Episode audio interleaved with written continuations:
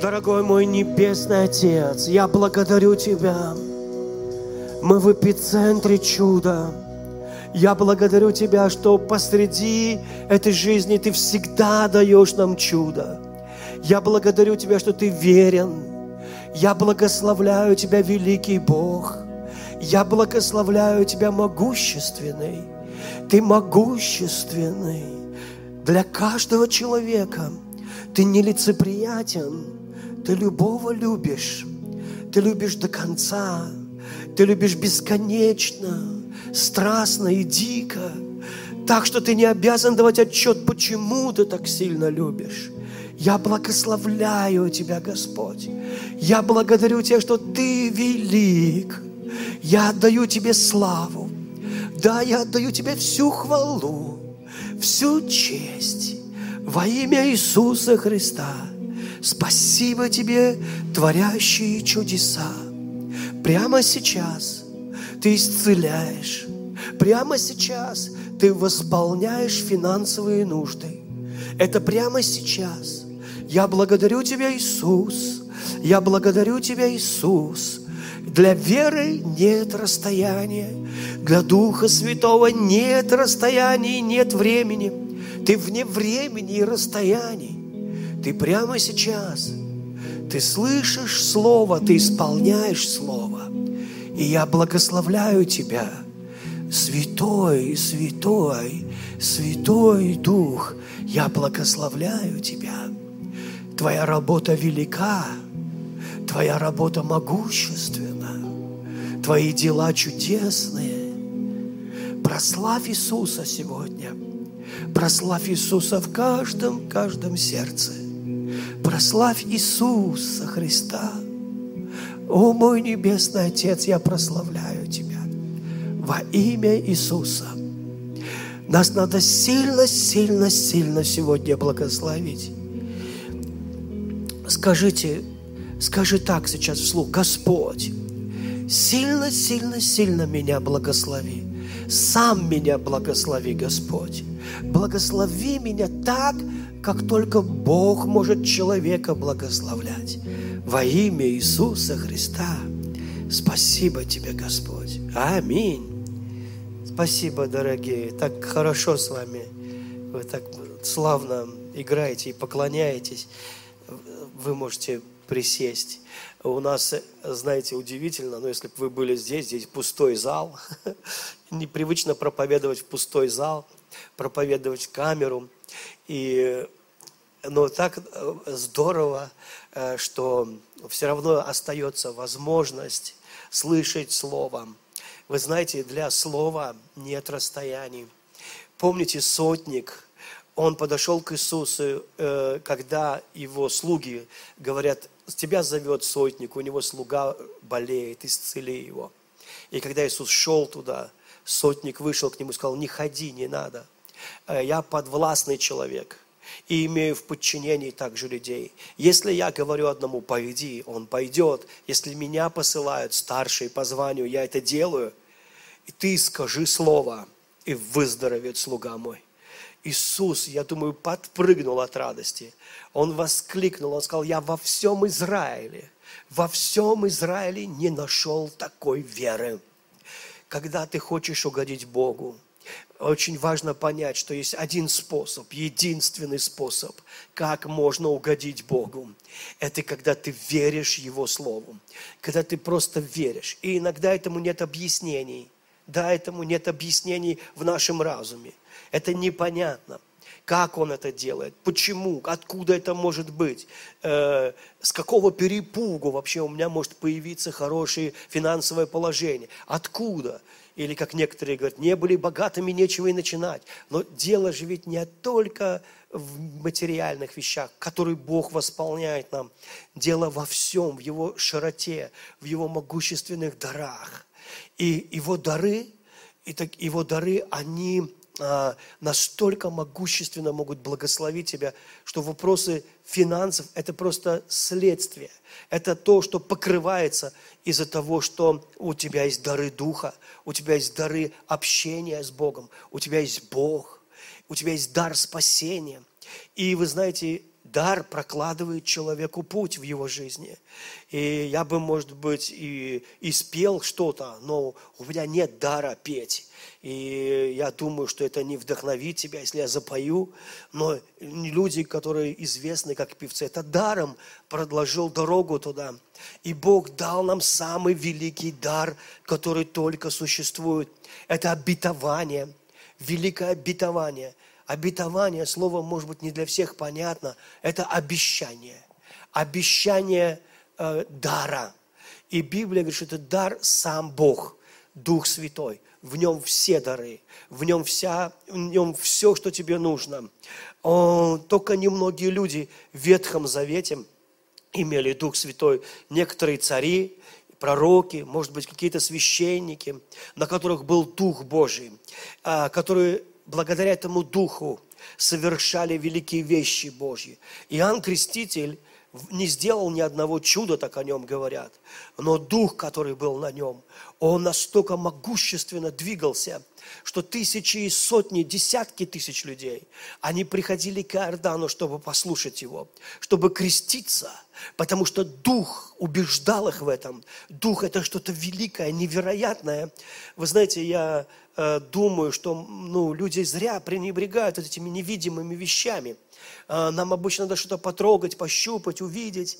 Но когда Иисус увидел толпы народа, и у него диагноз был простой, у него как у учителя. Он увидел толпы народа, посмотрел на них, и вот какой диагноз, как у врача и учителя. Они были как овцы, и диагноз, не имеющие пастыря. И он начал учить их много. Иногда мне пишут хорошие, замечательные люди. Я прямо вздыхаю, потому что я понимаю, такое чувство, что не у всех есть пастырь, и не, который бы научил их. И они задают мне много вопросов. Им физически очень тяжело ответить на все эти вопросы. Но они такие несложные вопросы. Но просто как будто бы нет пастыря у людей. И тогда Иисус начал учить много-много-много. И когда Он учил много, вот это слово, потому что это слово от Бога, из Бога. Написано, в начале было Слово, и Слово было у Бога, и Слово было Богом. Оно в начале, и все через Него начало быть. Все, что ты можешь потрогать, пощупать, понюхать, увидеть, осязать и глядеть на это, это вышло из невидимого Слова. И объяснить это человеческим умом трудно. Но от того, что это трудно объяснить, это не значит, что это не работает или этого нет – Иногда мы просто говорим, Бог, как ты это сделаешь? Почему? Откуда это может быть? Я хочу начать с Галатам 6 главы. Я верю, Бог благословит тебя. Сегодня, когда я думал об этом служении, Дух Святой ясно проговорил мне то, что я должен сказать вам. И я, это простое слово, я не, не, не, не, на, не уповаю, что я поведу тебя в какие-то невероятные глубины, но эти простые слова, они могут благословить тебя реально и могущественно. Итак, я буду читать из Галатам. А, и братья, если кто увлечен в грехе, то вы, будучи людьми духовными, помогите этому человеку. Не делайте это, с но делайте это с кротостью. Смотрите, чтобы и вам не поддаться искушению. Помогайте друг другу в трудностях. Тем самым вы исполните закон Христа.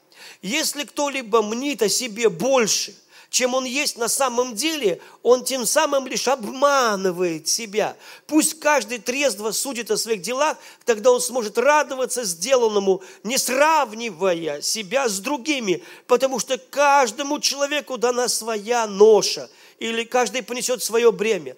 Тот, кто наставляет, тот, кого наставляют словом, пусть делится всяким добром с тем, кто наставляет его. Не подавайтесь заблуждению. Никому не удастся провести Бога. Человек пожнет то, что он посеял. Тот, кто сеет ради угождения своей греховной природе, пожнет от этой природы гибель. А тот, кто сеет для угождения духу, от духа пожнет вечную жизнь. Не уставайте, не уставайте делать добро. Если вы, мы не прекратим делать добро, то настанет время, когда мы соберем и жатву спасейного. Поэтому пока это возможно, будем делать добро всем, особенно нашим братьям по вере. Смотрите, с этого места начались большие буквы. Здесь я писал вам своей собственной рукой. Те, кто хотят лишь произвести внешнее хорошее, впечатление, стараются заставить вас принять обрезание.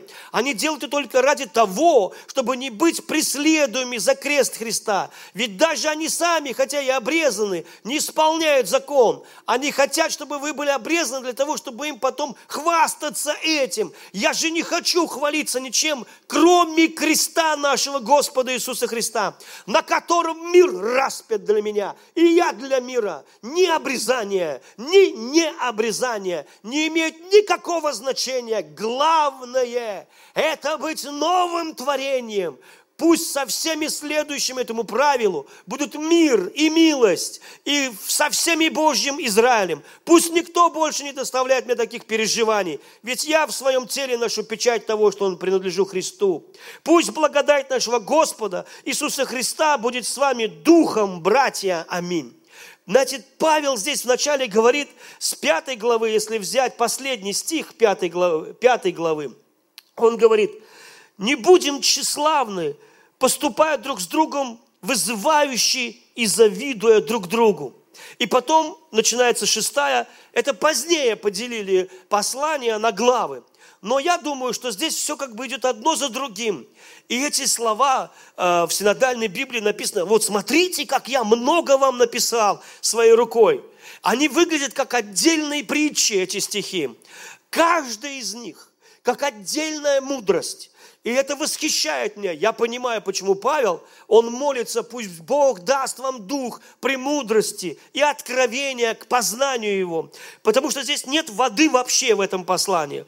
Если я сейчас хочу показать вам это, э, сначала я открою синодальный перевод и также пятая глава, последний стих. Не будем тщеславиться друг друга, раздражать друг другу, завидовать. Шестая глава шестая глава. И, братья, если кто впадет человек в какое согрешение, вы духовные, справляйте такого в духе кротости, исправляйте, наблюдая каждый за собой, чтобы не быть искушенными. Здесь идет речь о том, что у нас есть такое побуждение или, ну, как бы желание, не то чтобы это желание даже, а это, скажем, наша такая старая греховная природа. Она любит тщеславиться. Тщеславие – это суетная слава. И нет, даже не суетная слава, это пустославие. Или это желание показаться лучшим, хорошим. И сейчас это поколение, знаете, ну, я не знаю, я не хочу говорить, что это поколение хуже прежнего поколения. Нет. Просто сейчас появились селфи, появились а, айфоны, интернет. И люди себя фоткают и так, и с губками так, и вот так, и то, что они ели, и то. И, им, и они такие красивые, и им нравится себя показать. Я никого сейчас не критикую. Это наша природа. Нам хочется, чтобы нас хвалили. Потому что мы, ну, как только появились на этой земле, мы хотели, чтобы нас хвалили. Это вошло в нашу природу. Хвала – это смысл бытия. Но дело в том, что когда мы начинаем хвалить себя, мы не можем насытиться этим. Как бы вы ни хвалили себя, вам будет мало. Как бы вы ни пытались эту высосать хвалу у других людей ее. И иногда людям тяжело с нами, потому что они видят, что мы все время настроены забирать у них какое-то одобрение, хвалу. И мы часто что-то делаем это. И это такой сиротский дух. Я замечал в одной семье моих друзей, там есть дети свои, родные дети, по крови. И потом они приняли деток из детского дома. Так вот, свои, они вообще знаете, не завоевывают вообще родителей. Они просто, смотришь, одна такая попа из холодильника торчит, они не спрашивают, можно, нельзя. А вот чужие, они те, кто, конечно же, они не чужие, их взяли, их как бы опекунство над ними взяли, но они совсем другие. Они все время хотят, чтобы их заметили, чтобы их похвалили, чтобы они ведут себя невероятно вежливо по сравнению со своими, потому что они пытаются завоевать. Они пытаются завоевать какое-то одобрение, хвалу. И потом, когда человек не получает этого, он чувствует такое отвержение – а отверженный человек – это как вампир духовный. Он просто высасывает из других внимание. Он хочет, чтобы все было так, как он хочет, по его. И это исходит из тщеславия. И когда э, мы видим, что сатана искушает Иисуса в пустыне, мы видим, что грех сатаны именно тщеславие. Там Библия так и говорит, от тщеславия твоего, то есть поднялась гордость твоя, и ты упал, Деница, сын Зари. То есть написано, что тщеславие, желание прославлять, чтобы его прославляли, замечали, оно поднялось в нем, в этом ангеле или херувиме. И когда он искушает Иисуса, то как, кто, у кого что болит, тот о том и говорит. И он говорит, Иисус, все царства и мира принадлежат мне. Это говорит какой-то невидимый дух – Совершенно невидимый дух. Люди верят во всемирный заговор, конспиративные, конспир, конспиративные всякие э, теол, ну, э, не учения, а теории, что есть какие-то люди, которые э, пытаются завоевать весь мир, управлять им, поставить всем чип на голову или еще что-то там на руку, э, вколоть что-нибудь, чтобы ты везде был, э, чтобы тебя везде было видно э, и так далее, чтобы контролировать мир. Но послушайте, Библия говорит нам, что тайна беззакония, она всегда была. И ни одно поколение не может этого спланировать. Потому что это не из-за того, что кто-то передает по наследству кому-то теорию всемирного заговора. Этот заговор в том, что люди, что этот мир стоит на трех китах. Похоть очей, похоть плоти и гордость житейская когда, э, если эти киты колеблются, земля трясется. Вы знаете, как бы вот эта похоть, желание, она в человеке из-за его грехопадения, она была, э, этого не было в Эдемском саду. Человек был удовлетворен в Боге. Библия говорит, что он был удовлетворен, он был наг, он не стыдился, он общался с Богом. И Бог запретил ему есть дерево познания добра и зла – но, вы знаете, мне очень хороший друг сказал, Сергей, я думаю, что это, это не выбор был, вот ешь или не ешь, это реальный запрет. Бог запретил есть. И у Адама не было искушения кушать с этого дерева добра и зла. Запретили, так запретили. Искушение пришло, когда искуситель пришел к Еве и сказал, точно ли нельзя. И потом он говорит, вы не такие, как боги. Бог знает. Бог что-то спрятал от вас. Бог знает, что если вы вкусите, у вас откроются глаза. А сейчас вы слепые котята, вы ничего не видите толком. Подумаешь, общайтесь с Богом, Бог от вас что-то скрывает. Но когда вы вкусите, у вас откроются глаза, и вы станете как Бог. Вы станете как боги. Вот. И тут написано, и увидела Ева – то есть она еще не ела, просто пришло слово, что дерево вожделенно. И вот эта похоть, из-за второго слова, из-за рекламы, хорошей рекламы, вот эта похоть к ненужному дереву, она начала возбуждаться в ней так, что она не могла бы остановиться уже. Уже не вопрос времени просто. Сейчас она сорвет, через час она сорвет, или два года вокруг этого дерева будет ходить и думать. Она все равно, потому что выбор пришел из-за искусителя. Это Он предоставил выбор. Бог Отец выбора не предоставлял. Но кто этот искуситель? Он тот, кто полон тщеславия. И Он произвел в человеке вот этот грех – Иисус сказал одной святой женщине, которая спросила его, «Господи, как бы было хорошо, если бы ты в своем провидении предотвратил Еву и Адама, чтобы они не протянули руки свои к этому злосчастному дереву, не вкусили плода, как бы хорошо сейчас жило человечество». И Господь сказал ей, «Дочь, грех не мог не прийти в этот мир, он не мог не прийти, но все будет хорошо, и всякая вещь будет хорошо, и все будет хорошо. Потому что Бог придумал нечто еще более великое и лучшее для человека. И человек пытался, он сражался с этими похотями. Бог дал закон человеку. Этот закон ничего не смог довести до совершенства. Это просто внешние запреты. Они не меняют внутренней похотливой сути человека. Они не меняют его. Это нельзя освободиться постом или молитвой от этого. От этого нельзя освободиться никакими ходатайствами. Это делает чудо. Это может сделать только чудо. И Библия говорит, что Иисус пришел в мир как чудо. Он родился чудесным образом. И начинается сверхъестественное. Сверхъестественное было всегда. Иногда люди говорят, как Бог для меня это может сделать? Вы знаете, Бог не отвечает на вопрос «как?», э, «почему?» или такие-то вопросы. Бог делает это.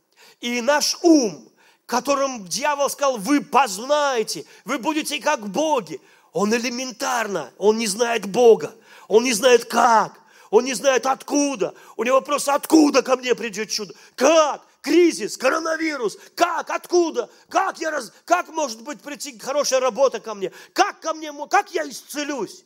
Откуда это? С какого, с какого перепугу? Посмотрите, что с нефтью, посмотрите, что с рублем, посмотрите, что с долларом. Вообще все рухнет. Капец всем. И ум ищет. Как? Откуда? И это уровень такой плоти. Потому что мы, мы не понимаем, что Бог, к которому ты приходишь, Он надмирный Бог, Он в мире, но Он больше, чем кризис. Он больше, чем все человеческие ресурсы. Он больше всего. И Бог решил вопрос с грехом. Он сошел с неба, стал обычным человеком. И я хочу прочитать вам интересные вещи, потому что Галатам, здесь Павел говорит, братья, если кто-то впадает в грех, и он не имеет в виду человека, который впал в грех, он имеет в виду таких людей, которые, ну ты их не можешь исправить, понимаете? Они все время на одни и те же грабли наступают. Их с работы увольняют просто из-за их же глупости. Из-за того, что они там, ну, у них руки, не извиняюсь, растут не с того места иногда. Из-за того, что они опаздывают постоянно. Или из-за того, что они хамят боссу своему. И бывает много людей, которые ну, как Павел сказал, неблагородных людей. Они приходят к Иисусу Христу, потому что кровь Иисуса омывает все грехи любого человека. Он говорит, если не хотят достойные, пойдите по площадям, по трущобам, по закоулкам, соберите блудников, наркоманов, соберите бомжей. Но этот стол, этот вечеринку, ее надо, здесь надо все съесть. Он зовет на праздник каждого. И после того, как все, всех позвали, оказывается, еще много места предусмотрено. Еще очень много места. То есть Иисус приглашает каждого. И вот когда Бог что-то делает, иногда это кажется невероятным. Мы, многие люди склонны посмеяться над этим. Даже для религиозных людей, даже для религиозных людей это кажется невероятным. И я сейчас покажу вам два таких примера. Но прежде, братья, если впадет человек в какое согрешение, это люди, которые как бы в постоянные, такие слабые люди, которые, ну, трудно с ними вообще, с ними трудно общаться, трудно работать с ними. Эм, ну, мы таких избегаем, потому что они ничего нам не дают. Ну, ничего ты от них не поимеешь. А тщеславие всегда хочет что-то поиметь. И тщеславие говорит так – Окружи себя нормальными людьми, людьми, которых ты можешь что-то поучиться, людьми, которые лучше тебя, людьми, которые тебя поднимут, людьми, у которых есть деньги. А вот эти, у которых ни денег, ни мозгов нет, вот этих людей вот не надо с ними вообще общаться. Ну, только время твое убивают. Но это теология мира. Это не теология Христа. И даже многим верующим людям, им трудно это понять. Потому что так учат и в церкви тоже. Возьми лучших, возьми тех. Но когда ты смотришь на апостолов, я иногда даже, прости Господи, думал, что они глупые. Я читал Новый Завет еще не спасенным. И уже апостолы меня раздражали. То, что они тупят, спрашивают какие-то... Я и то понимаю. Я, я не рожденный свыше, что-то уже понимал. Мне, мне не нравилось, что они спорят, кто из них первый. Какая разница? То есть мне много чего не нравилось. Знаете, Фома вообще удивительный человек. Петр рубит уши, отрекается от Христа. Э, ну, много чего делает. И вы знаете, и каждый из них, кто-то там голый убежал в Гефсиманском саду, мелькая в лунном свете голым задом. Ну вот, и кто-то же из апостолов. Вы понимаете? И я думал, каких людей ты набрал? Там же были крутые ребята, там были нормальные ребята. Например, один богатый юноша прибежал, знаете, много пыли поднял, упал в ноги. Господи, что мне делать? А Господь, ну, надо было взять его. У него, у него знаете, какая десятина? Ой-ой-ой, десятина. Вся церковь столько не соберет, как этот один человек может дать. А Иисус говорит, продай имение и следуй за мной. И отшил, отшил хорошего парня – Хорошего парня отшил. А он мог ходить, мог худой, ну какой никакой, но, но с деньгами. Таких людей надо честь оказывать. Как написано в Библии? Кому честь, тому честь. Вы понимаете? А человек же заработал, человек же смог, человек же умный, продвинутый. Честь, осана. И мы из тщеславия, мы думаем, что вот так Бог работает, но Бог берет ничего не значащее.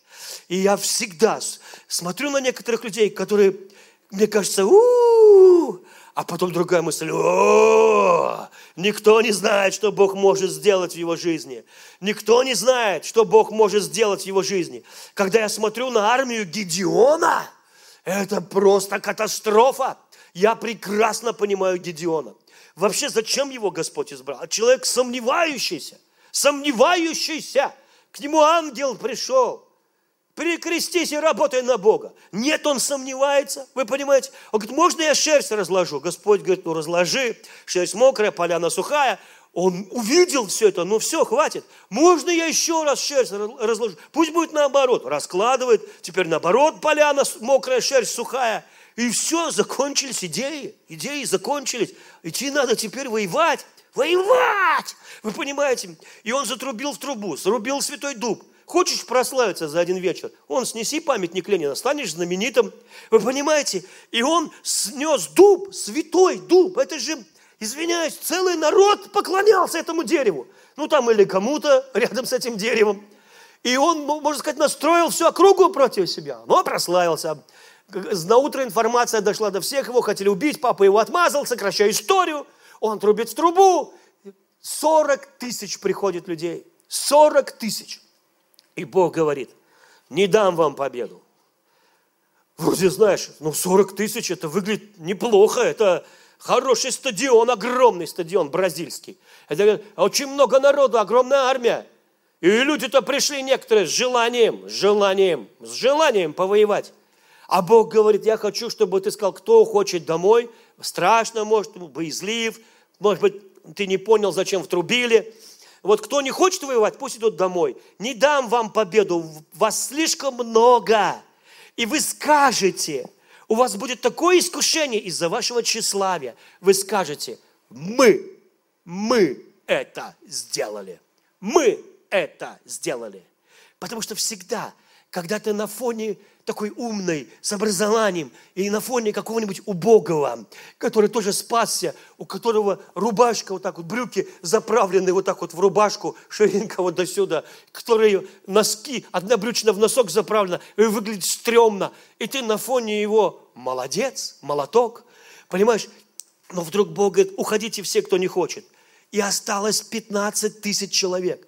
И Бог говорит, слишком много вас, не дам вам победу. И он говорит, пусть все идут воду пить. Я рассказывал эту историю, я сейчас быстро ее закончу.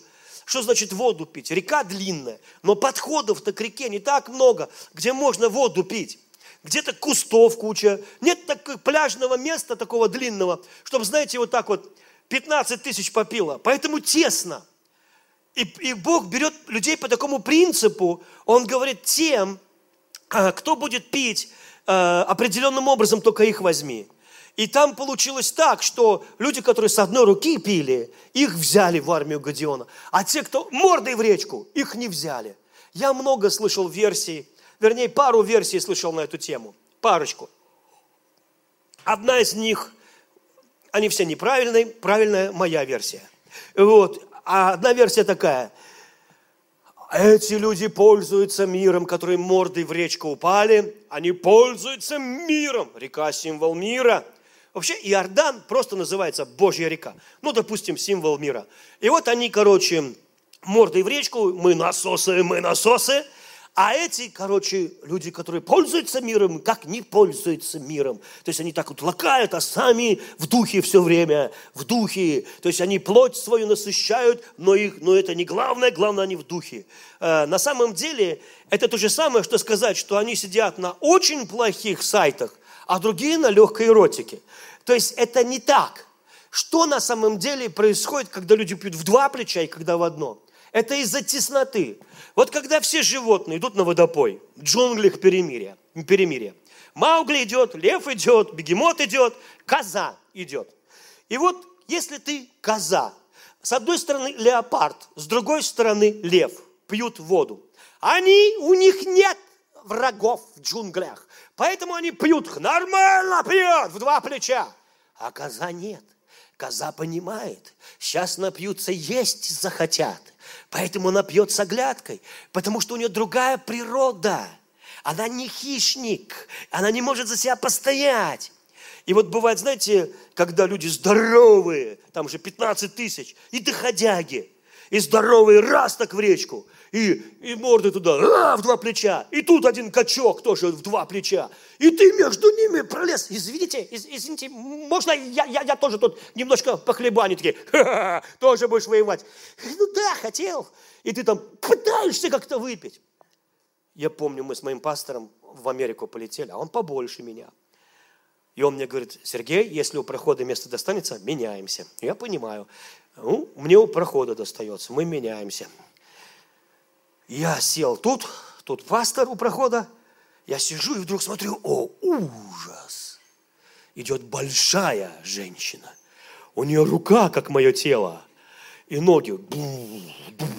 Вообще, я думаю, ей можно два кресла сразу взять и даже ручку не опускать, она ее не заметит. Вы знаете, и она идет, смотрю, метится на мое рядом. Мы все вышли, и она села, бум, села. Я раз уже так, а с этой стороны пастор сел. И я был прищемленный. Знаете, вот 11 часов до Америки мы так летели. В терминале уже, когда я дошел, знаете, до терминала, меня разогнуло немножко, отпустило. И я думаю, что когда Бог посмотрел на прищемленных, на этих, которые, ну, не хватает им плечей, Он сказал, все, кто с руки пили, остаются. А бывает человек доходяга, но наглый. Он тоже качков может, ну и что, что я дрищ? Подвиньтесь, парни, и тоже мордой. Таких вот скромников, которые не очень-то уж так вот воевали за позицию, за свои 15 сантиметров у реки Иордан, оказалось из 15 тысяч 300 человек. Все разошлись, Гедеон посмотрел на эту армию и упал духом окончательно. Он подумал, вот капец, это, это кто? И Господь говорит, я вижу, ты все еще сомневаешься. Он говорит, не то слово, не то ты видел, Господь, кого ты оставил. Все здоровые ушли со смехом. Все Арнольды, все Шварценеггеры, Человек-паук, Человек-Америка, Капитан Америка. Все здоровые, на кого я рассчитывал. Супермены с буквы «С», в синих ритузах и в красных трусах. Все разошлись, остались не понять кто. И Господь говорит, вот это как раз правильные люди, которые славу себе не присвоят, которые не будут тщеславиться, которые понимают, что они, и у них даже нет вопросов. Вопросов! Если бы я оказался среди них, и смотрю, никто не задает Гедеону вопросов, я бы сам спросил – я бы просто максимально без бунта, просто я не бунтую, я за войну. Просто хотел узнать. Воевать чем будем, я хотел спросить. Я не брал, у меня нет меча. Я... И Гедеон отвечает, он говорит, а мы будем, Бог сказал, взять горшки. Некоторые ответы вообще не ответы, они только новые вопросы рождают. И главное, вот эти 299, все такие довольные горшки. Никто не спрашивает. Вы не, не хотите узнать, как горшками воевать, товарищи? Нет, нас все устраивает. Гедеон, можно я задам, потому что все молчат. Я, я не бунтую, я за кипиш. Я за любой кипиш, кроме голодовки. Я просто хотел спросить. Я не умею воевать горшками. То есть берем горшок, бьем по башке, а дальше что? Он говорит, нет, нет, мы берем горшки и факелы. А, то есть мы, так сказать, будем их жарить. Он говорит, нет, еще трубы. Я говорю, зачем? Будем трубить. Я сам не знаю, почему ты спрашиваешь, я сам боюсь. Куда трубить? Туда, вот где 300 тысяч солдат? Да. Понял. Умрем под цветомузыку, как музыкальный оркестр. Гедеон уполз в разведку, потому что он боялся. Господь сказал, иди, узна, иди, я вижу, ты боишься. Видите, обычные люди, обычные люди. И потом написано о Вараке, о Гедеоне, о Самсоне. О, о Самсоне много историй знаем. О Иефае. И они в галерее верующих. В галерее верующих. В самые славные люди всей земли вселенной, о которых Павел напишет – их недостойны, одного из них, недостойны все люди на земле, одного такого Гедеона. И ты думаешь, Боже мой, как так? Потому что иногда, да, Бог не для искупленных, нету книги с их грехами, потому что у искупленных нет грехов, потому что все их грехи прощены. Это истина, это как дважды два, четыре. Потому что кровь Иисуса смыла все грехи. И поэтому он говорит, братья, когда вы видите слабых людей, согрешающих людей, вы духовные, мощные, помазанные, исправляйте такого кротко. Не думайте, что вы больше его. Просто, возможно, в его жизни не было столько благодати, как в твоей. Возможно, у него не был такой хороший папа, как у тебя. Возможно, у него не было должного воспитания. Возможно, он, это было что-то ужасное, его жизнь была катастрофа. Он грубый, отверженный, разочарованный разбитый человек. Но, возможно, Бог и не планировал, что что-то такое великое от него требуется.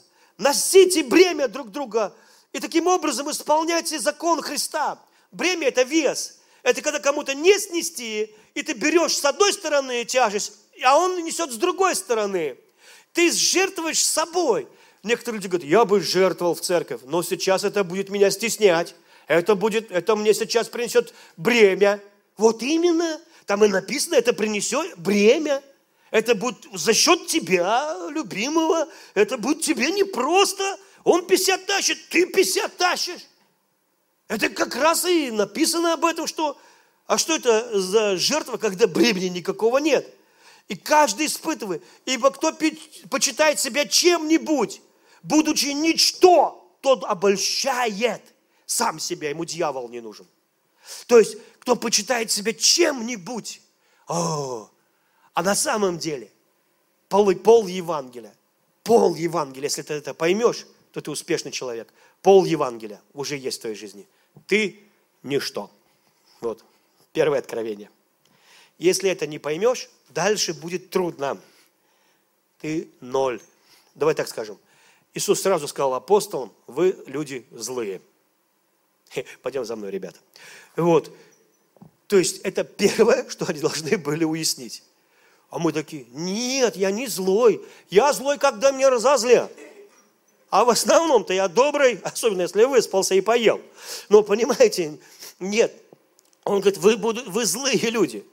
И когда ты это понял, как то женщина, которая пришла в дом Симона, она знала, что она местная проститутка. У нее не было иллюзий по поводу себя. О, она не строила себе девочку, припеточку, припевочку. Она, она знала, что она прощенная баба. Она знала, что у нее ничего нет впереди и сзади одна тьма. У нее не было иллюзий по отношению, как у Симона. Симон думал, да, я прозорливый, проницательный фарисей, а Иисус не пророк, нет. Если бы он был пророк, да, он бы знал, что за женщина прикасается к нему. Она блудница.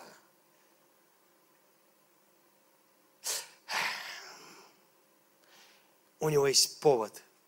Он постится два раза в неделю. Она нет. Он дает десятину со всего даже с мяты, с, аниса, с укропа. Это еще такой скупердяй. Это же надо десятину с укропа дать. Это же, это же руки, наверное, тряслись, когда отмерял десятину с укропа. Но дал. Даже на всякий случай вдруг ошибся. Чуть-чуть. Побольше укропа. И на самом деле он в своем религиозном набиозе спит, и ему снится, что он хороший мальчик. В то время он даже не переживает, даже не переживает присутствие Бога и Его Царства, а другая уже в раю. Потому что Царство Божье Евангелие начинается с откровения. Я ничто.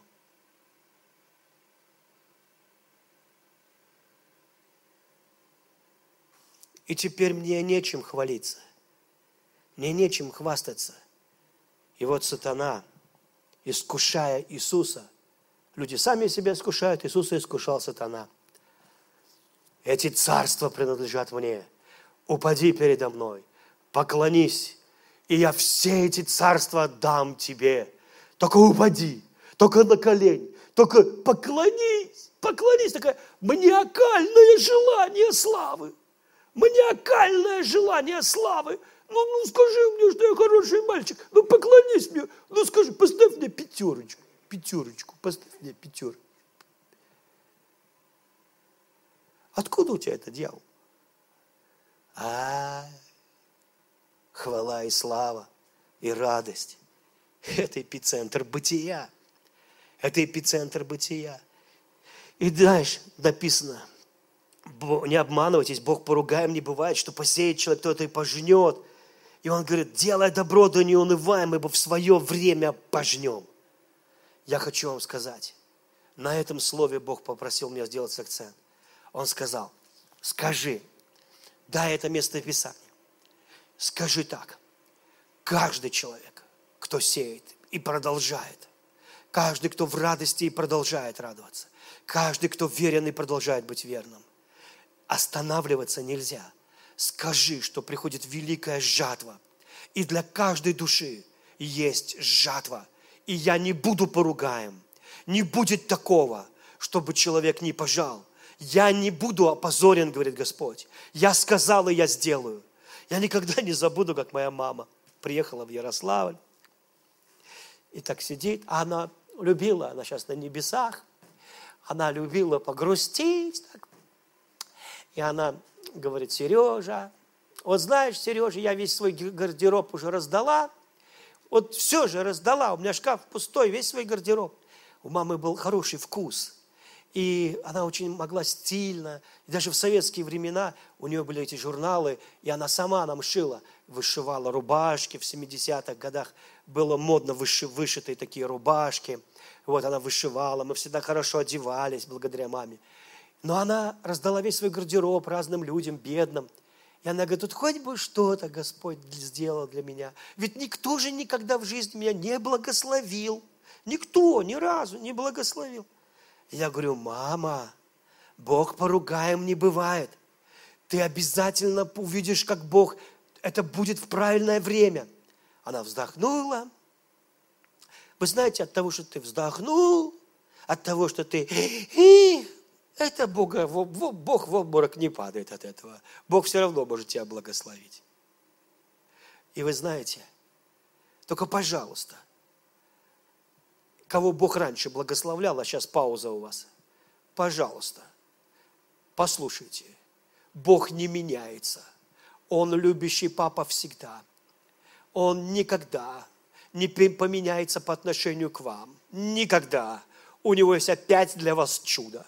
Вы могли наломать кучу дров, наделать кучу ошибок, спалить все свои, так сказать, от мосты, лишить себя всего. Но если вы поверите, что Бог ниоткуда делает чудо, вернетесь в радость хвалы Его, перестанете смотреть на себя и начнете смотреть, как велик ваш Бог, вы начнете видеть великие вещи.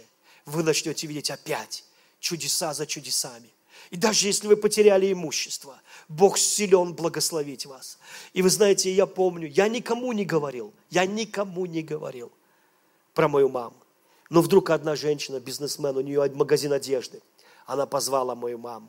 Потом другой мужчина, еще кто-то. Моей маме надавали фирменные новые одежды, несколько чемоданов.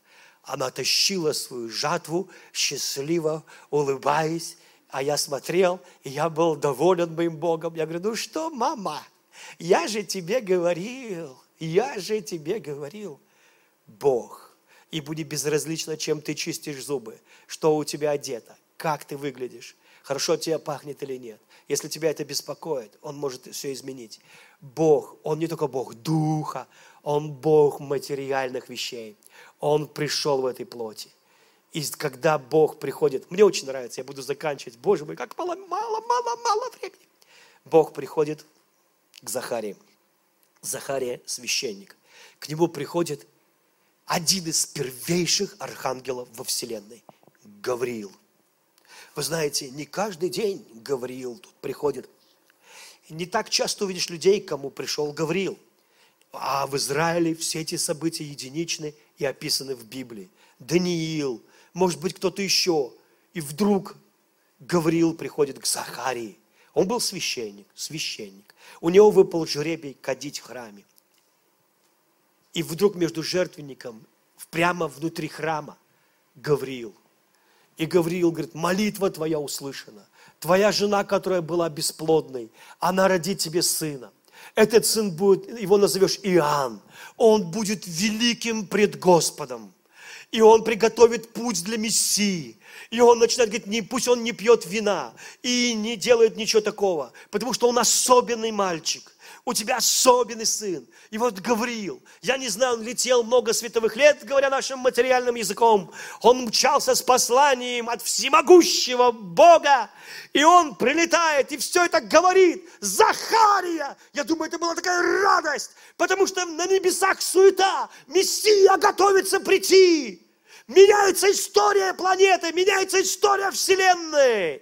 И Захария смотрит на Гавриила и говорит, Почем я знаю? У меня жена неплодная, мы люди старые. С чего бы это могло вдруг случиться? Другой перевод. Откуда я знаю, что ты не врешь?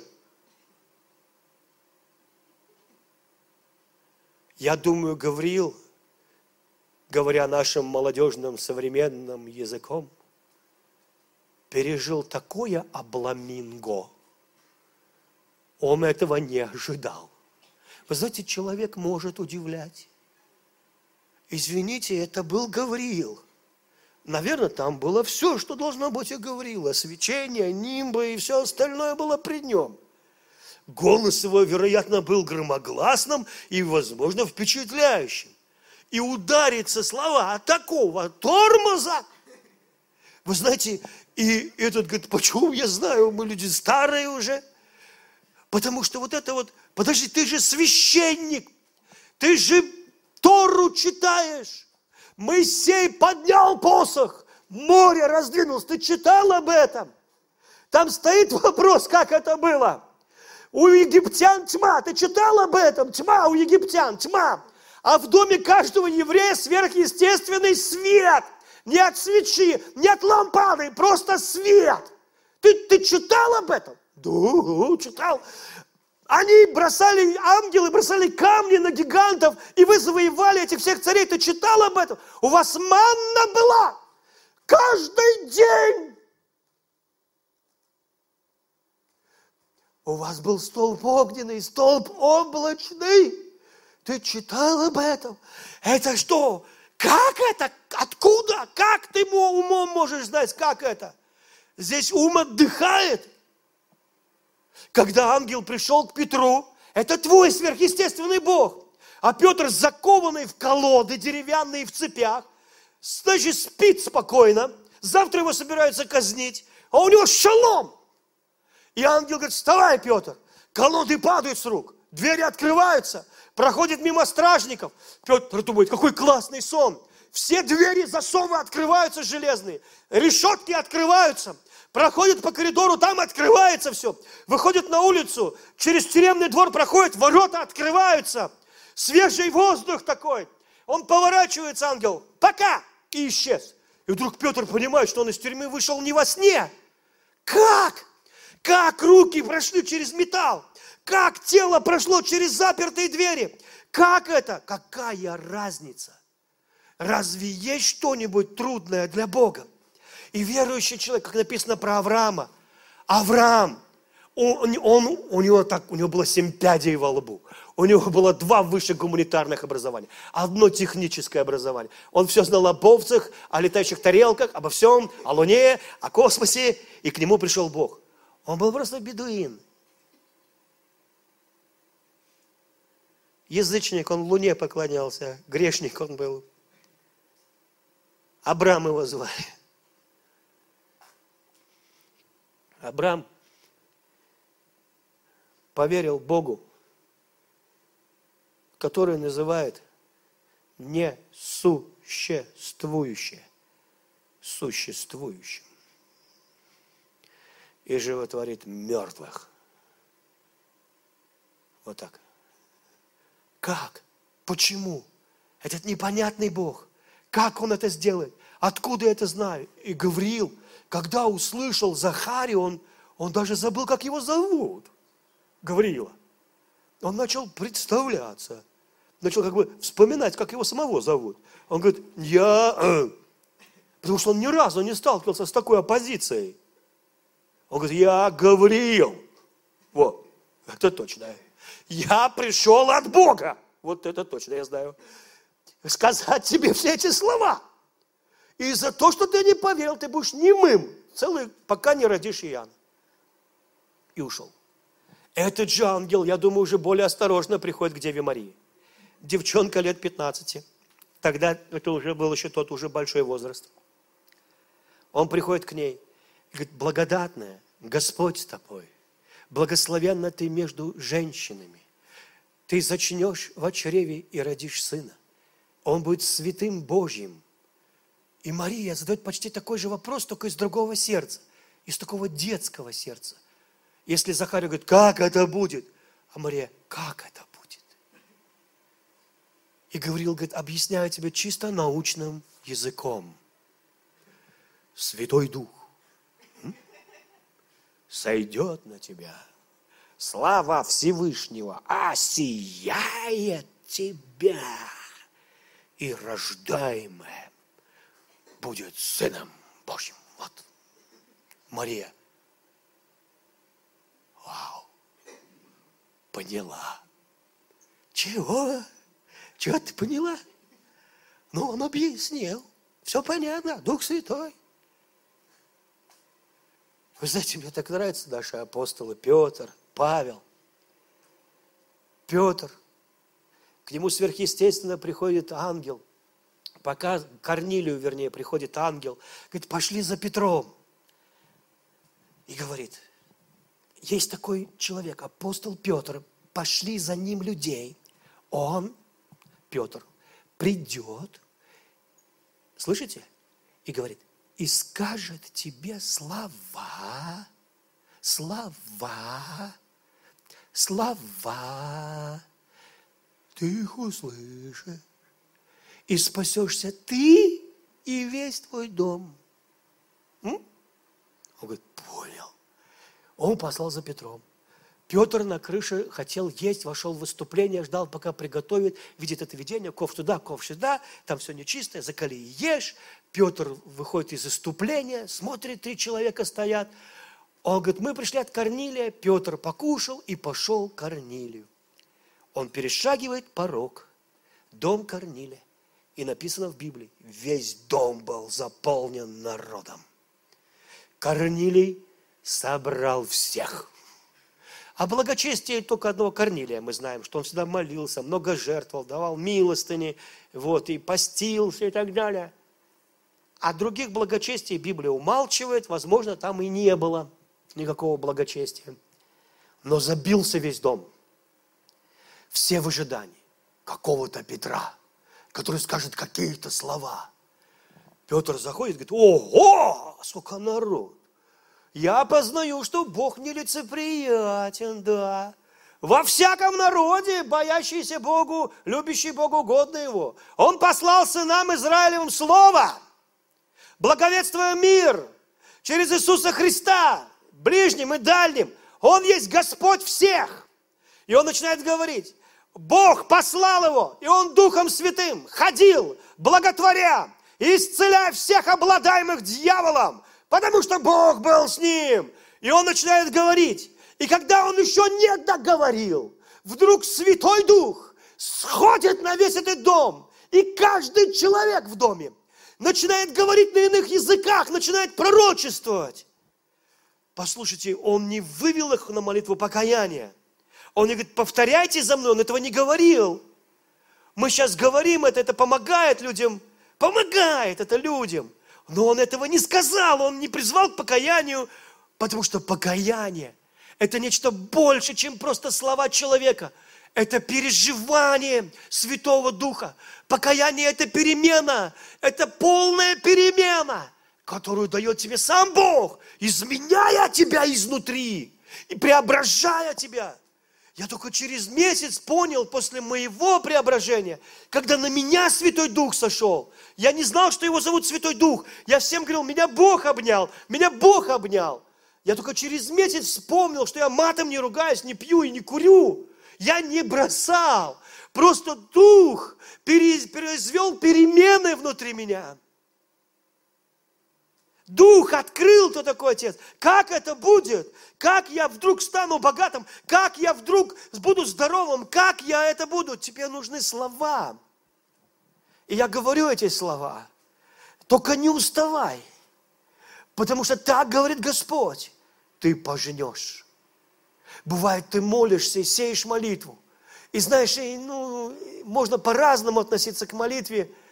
Я часто относился к молитве как чему-то очень настойчивому, долго молясь об одном и том же.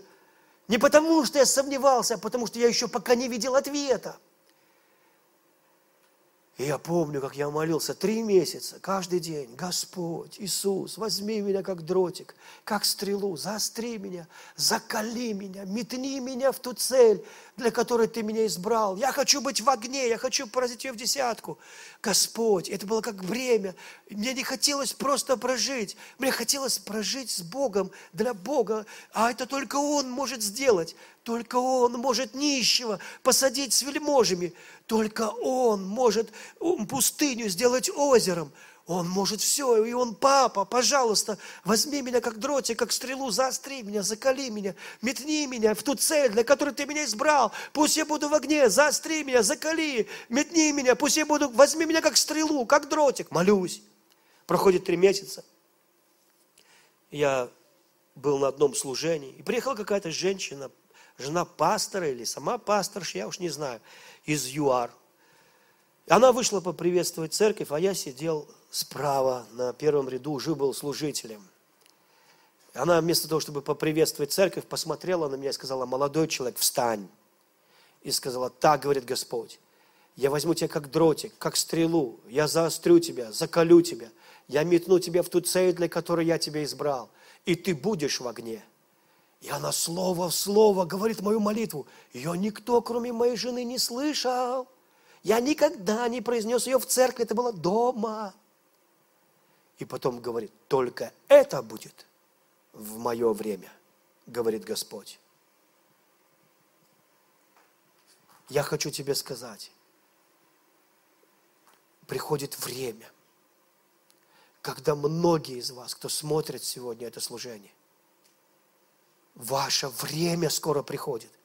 Некоторых прямо сейчас, у кого-то это будет на утро уже даже, у кого-то в течение недели, у кого-то в этом году – но ты не должен перестать радоваться. Великому Богу ты не должен вести себя как Захария. Ты должен быть глупой Марией. Простите, если это оскорбило чьи-то религиозные чувства.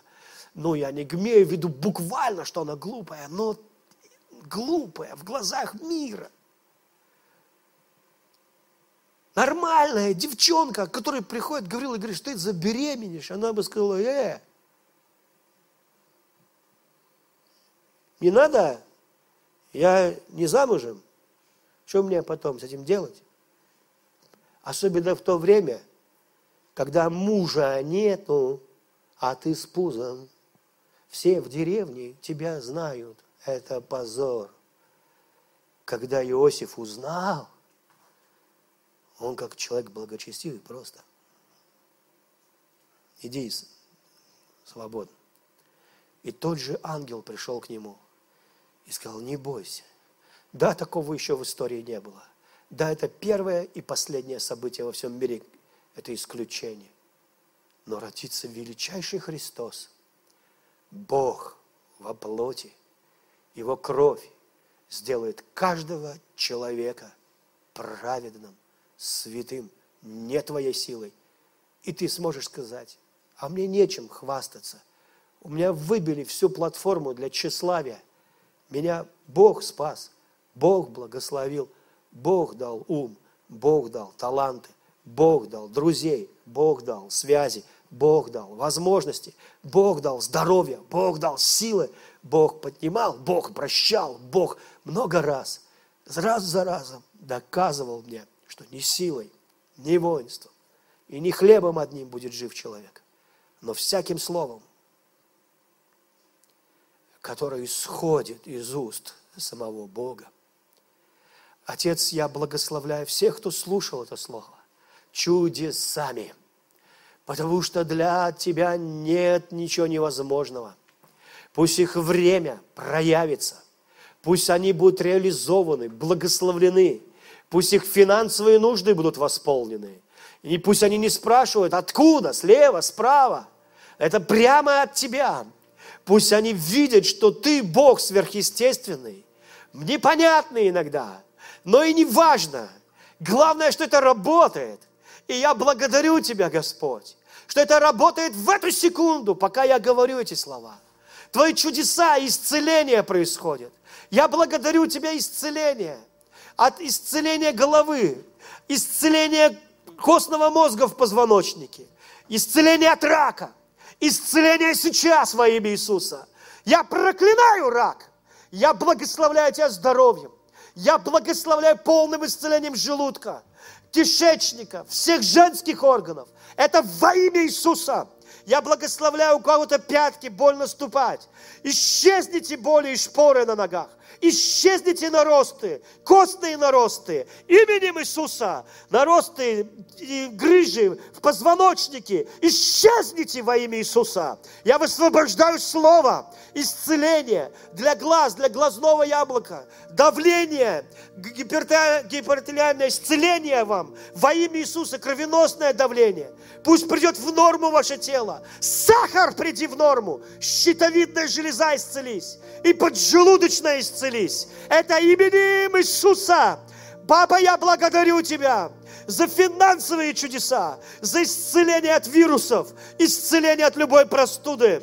Во имя Иисуса Христа я благодарю Тебя за восполнение нужд, за исцеление мужских болезней. Это сейчас. Я благодарю Тебя за нормализацию сна. Мир вам, шалом. Это сейчас. Я благодарю Тебя, Господь. Пусть те, кто не имеет детей, они молятся, просят у Тебя. Чудо пришло, Отец, в их жизнь. Я провозглашаю их плодоносными, благословенными. Я молюсь, чтобы они увидели свое чудо, держали на руках свои чудеса, чтобы не глаза чужого, их глаза наслаждались отвеченными молитвами. Это во имя Иисуса из Назарета. Это во имя Иисуса из Назарета. Пусть благословение сойдет на ваш дом. Пусть вы увидите разницу, как быть без и как с Богом быть. Пусть вы увидите, что Он живой для вас, любящий. Я провозглашаю, что грехи прощены. Это надо просто принять принять Иисуса и сказать, Иисус, я в Тебя верю, я верю в Тебя. Не потому, что я что-то понял, а потому, что я верю, что Ты Господь. Мое сердце мне это сообщает. И я говорю вам, все грехи прощены.